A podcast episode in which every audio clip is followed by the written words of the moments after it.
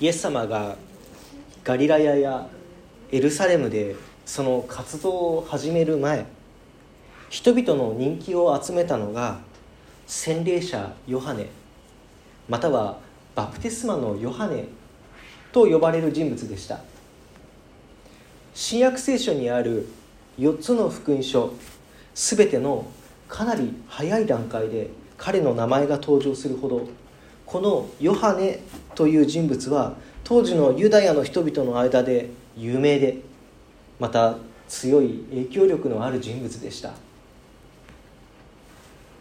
彼が活動を始めたのは彼が30代の前半だった頃。デビュー地はアレノ。主な活動場所はヨルダン川のほとり。彼はラクダの毛皮を着てバッタや野蜜を食べて生活をしていたようです。あれ？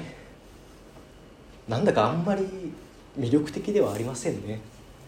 それなのになぜ洗礼者ヨハネは人々の人気を集めたのでしょうか？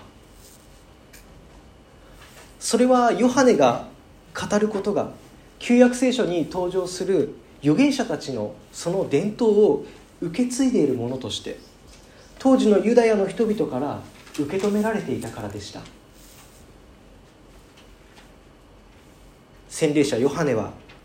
人々に罪の悔い改めを呼びかけました。つまり今の自分のその生き方を顧みて自分本位に生きるのではなく神と人とを愛する生き方へと方向転換するように人々を招きました。そして罪の許しの印として彼はヨルダン川で人々に洗礼を授けました。そんな彼の姿を見たある人たちにとってこの洗礼者ヨハネという人物はユダヤの人々がずっと待ち望んできた救い主メシアのように思えました。またある人たちはこのヨハネこそがメシアが来るその前に再び現れると約束をされている。あの預言者エリアなのではないかと考えました。またある人たちにはヨハネはモーセのような偉大な預言者のように思えました。このように重要人物として受け止められて人々の間で話題になっているこのヨハネについてエルサレムの宗教的な指導者たちは彼について調べる必要を感じたのでしょう。祭司とレビ人たちが代表してヨハネのもとにやってきました。そしてヨハネに問いかけます。あなたはどなたですか？ヨハネは人々がヨハネについて考え噂になっていたであろうことを全て否定します。私はメシアではない。エリアでもない。モーセのような預言者でもない。違うと。徹底的に否定します。ではヨハネは自分のことを一体どのように考えていたのでしょうか。ヨハネは自分のことを声であると言います。ヨハネ福音書の著者はイエス・キリストを神の言葉として紹介することからこの福音書を始めました。声であるということは言葉そのものではありませんね。声は言葉を伝えるために用いられます。ですから神の言葉であるイエス・キリストを指し示す存在。それがヨハネが自分自身について語ったことでした。私は言葉ではなく声である。その言葉を伝える声であると。この福音書を初めから読む人たちにとってこの考え方は決して新しいことではありません。ヨハネは光ではなく光であるキリストを証言する人だとヨハネ福音書はその初めから伝えてるからです。ただそれは単に言葉であるキリストを指し示すだけの声ではありませんでした。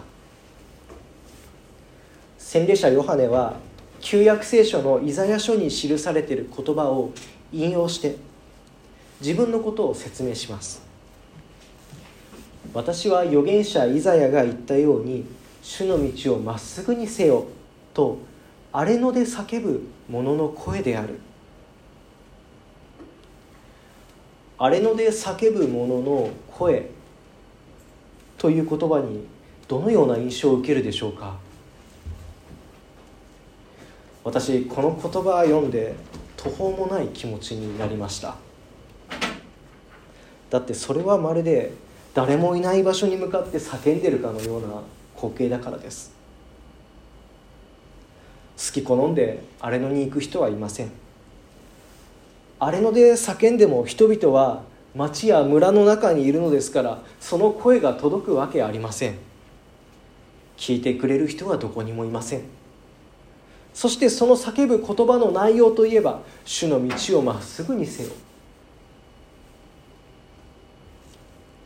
荒れ野に道などありません。ここで使われている道という言葉は人や獣が通って自然にできるような道とは違います。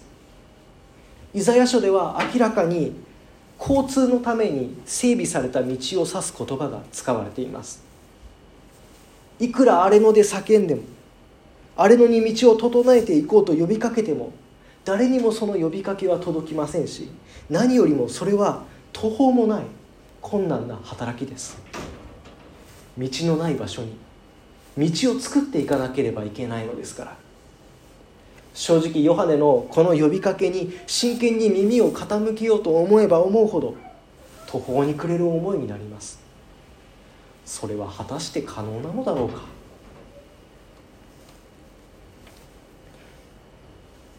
ヨハネやイザヤが語る道とは神のための道です。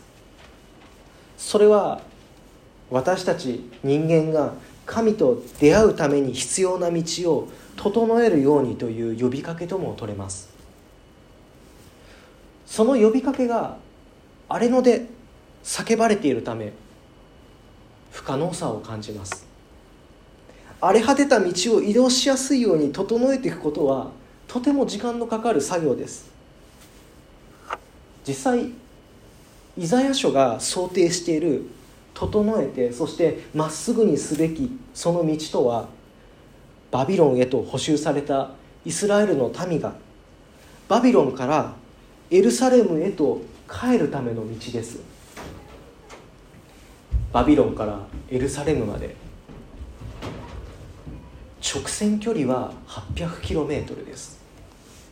私たちにとって分かりやすく考えるならばそれはこの小山市から広島県までの距離です。そのような長い道をまっすぐに整備していくことが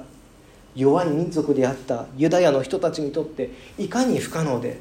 途方に暮れる大事業であったかが分かるでしょう。このよう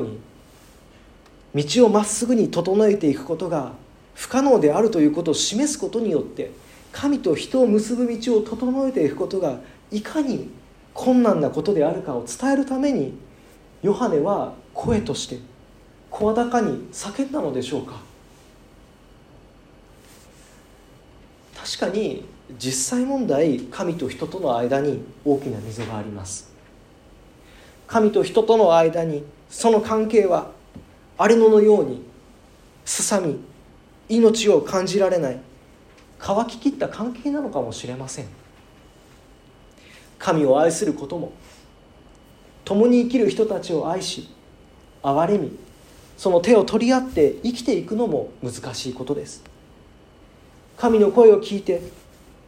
神の願いを知るよりも自分の願いに忠実に生きる方がはるかに簡単です。その意味でこの世界に荒れ野が広がっているということは誰の目にも明らかなことです。私たちの人生を豊かにしその命の輝きをあふれさせる働きや出来事がこの世界にはある一方でやはり私たちの命をすり減らし疲弊させ傷つける争いや暴力や悪意が私たちの社会の中で渦巻いているのは否定できない事実だからです。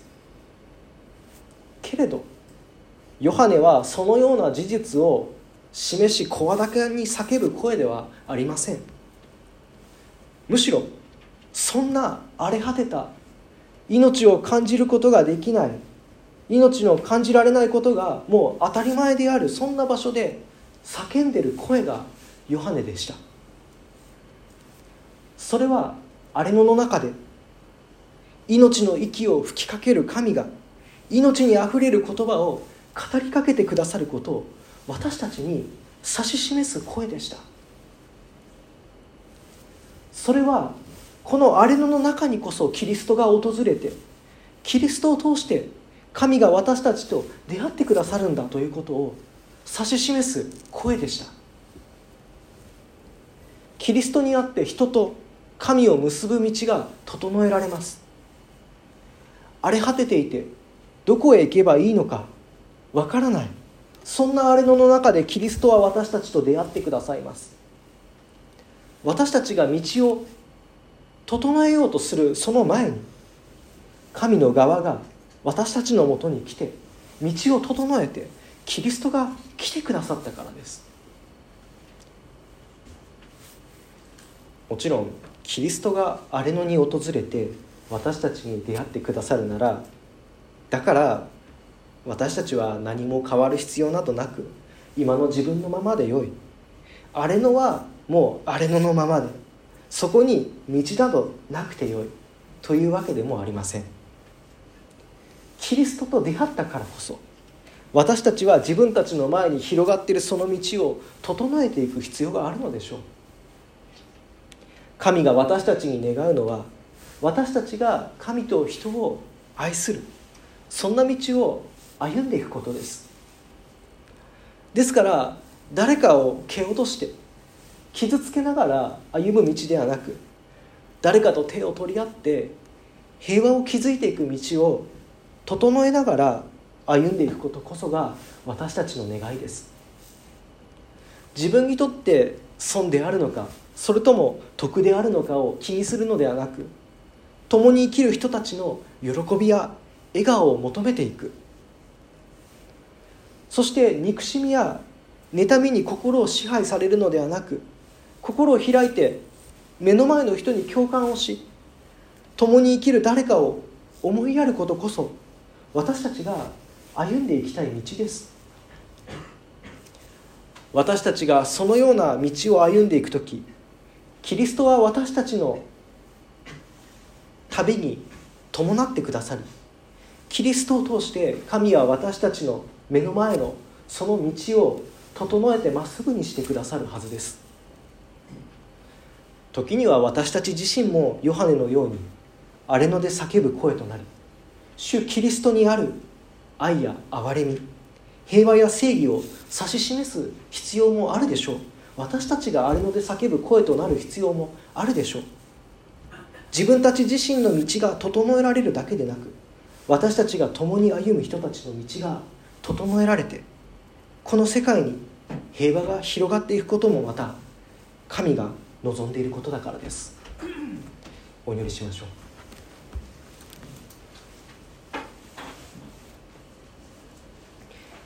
慰めに満ちておられる神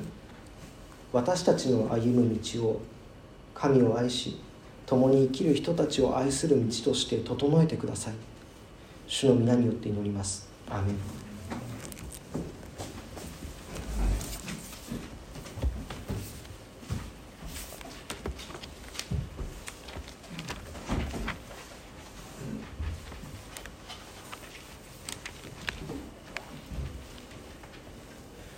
賛美歌を歌いましょう。賛美歌の516番「主の招く声が聞こえてくる」